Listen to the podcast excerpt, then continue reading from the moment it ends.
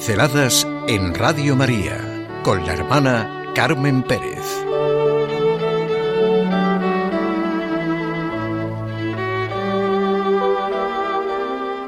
Con Teresa de Jesús. ¿Qué es creer en la alegría del Evangelio? Una y otra vez.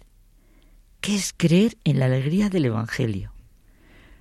Pues, repito, una y otra vez dejarnos inundar por la alegría del Evangelio que llena el corazón y la vida entera de los que se encuentran con Jesús.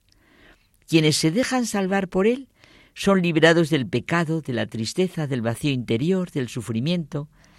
Con Jesucristo siempre nace y renace la alegría, dice el Papa Francisco. Encontrarnos a nosotros mismos en Él. Es nuestro gran descubrimiento. Esto es lo que vivió Teresa de Jesús, sintiendo la experiencia de San Agustín, Buscaba a Dios en todas partes y le vino a hallar dentro de sí mismo. Si fuéramos conscientes de la realidad que esto es, no hace falta, dice Teresa de Jesús, para hablar con nuestro Padre, ir al cielo, ni tenemos que hablar a voces. Hay que ponerse en soledad y mirarle dentro de nosotros, y no extrañarnos de tan buen huésped, sino con gran humildad hablarle como a Padre, pedirle como a Padre, contarle nuestros trabajos, hagamos cuenta de que dentro de nosotros está un palacio de grandísima riqueza y en este palacio está ese gran rey que ha tenido por bien ser nuestro Padre. Los que viven así no se lamentan, exclaman como Teresa de Jesús. ¿Cómo puedes sustentarte estando ausente de tu vida? Lástima tengo de mí y mayor del tiempo que no viví lastimada. Oh Dios, oh Dios mío, misericordia mía, ¿qué haré para que no deshaga yo las grandezas que vos hacéis en mí, conmigo? No lamentarnos, sino dejar que Jesús nos transforme. Si confío y creo de verdad que el Señor me ama, esta fe transformará mi corazón. El problema está en que me lamento, no me admiro ante lo que quiere para mí, lo que ha hecho por mí, no acepto ser transformado por las circunstancias, hechos, problemas, dificultades que se me presentan para que mi corazón cambie y la verdad florezca en mi vida. No aceptamos ser transformados. Quizá lo único que queremos es que nos quiten de en medio lo que parece no nos va. Nos parecería muy cómodo que se nos hiciera ese servicio. Vamos, que se convirtiera lo amargo en dulce y lo dulce en amargo. Lo que hacemos cuando nos lamentamos así es confundirnos porque es como si quisiéramos que la luz fuera oscuridad y la oscuridad luz. Para el que es sincero, para el que quiere vivir en verdad, el cambio solo es cuestión de tiempo. Jesucristo hace cosas grandes con métodos sencillos. Así lo hizo en su vida. Como siempre, unos le siguen y otros nos lamentamos. En verdad que otros ni se lamentan ni se han enterado de nada, o deforman completamente lo que significa creer e imitar a Jesucristo, que es en lo que consiste la vida humana. Esto es un hecho.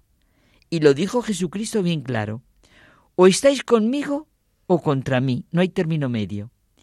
Mi vivir de Cristo, con Cristo y en Cristo, es el verdadero sentido de mi vida. Cada uno amamos una cosa como lo primero. Nuestros intereses inmediatos, nuestro confort, nuestra tranquilidad, la vida que nos hemos montado queremos montarnos? ¿Convertimos la verdad en un mero instrumento de fines temporales? Pues nuestro corazón está inquieto hasta que no descanse en Cristo.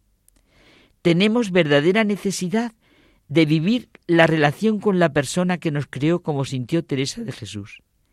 Ningún placer de la tierra puede sustituir esta relación. Pero si busco primero mi felicidad, no obtendré nada. El camino es un auténtico encuentro humano con Cristo. Humano porque es en mi vida humana, en mi cuerpo, en el aquí y en el ahora. Dejemos las lamentaciones y juicios estériles sobre las circunstancias, personas, acontecimientos. Lo hemos oído muchas veces. Querer es poder. Lo que determine hoy, no lo que lamente hoy, es el bien de mañana. Todo empieza cuando me atrevo a empezar. Lo que hoy me parece un sacrificio, termina siendo el mayor logro de mi vida. Todo camino se empieza dando un paso, no con lamentos. Puedo caer, pero lo obligatorio es levantarme, como dice Jesucristo constantemente en el Evangelio. Levantarme, no lamentarme.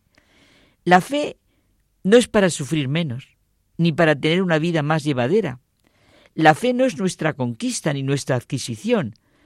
Creemos porque la fe nos ha conquistado, porque nos hemos adherido a Dios confiando en Él plenamente. La fe no es un escudo para vencer el miedo, es la amorosa conciencia y la confiada certeza de la existencia de Dios que es Padre y nos ha hecho hijos por Jesucristo, con Jesucristo y en Jesucristo. Vivir de fe significa mirarnos y mirar todo, absolutamente todo, desde la gran realidad de nuestra filiación. La fe pone en orden nuestros pensamientos y ensancha el horizonte de nuestra vida. Siempre el Evangelio tiene palabras de paz y esperanza para mí. Pero si clamo con indolencia, querría ser una persona diferente, y cuando se me presenta el momento de la fe y la confianza, de la esperanza y certeza, no me abro a lo que suponen en mi vida como pide Jesús, entonces me cierro en banda, ¿cómo voy a experimentar paz, alegría, libertad interior? El problema está en que me lamento, no me admiro ante lo que Dios quiere para mí, lo que Jesús ha hecho por mí. No acepto ser transformado por las circunstancias, hechos, problemas, dificultades que se me presentan para que mi corazón cambie y florezca el amor. Vamos a exclamar con Teresa de Jesús, Dios mío, misericordia mía, ¿qué haré para que no deshaga yo las grandezas que vos hacéis conmigo?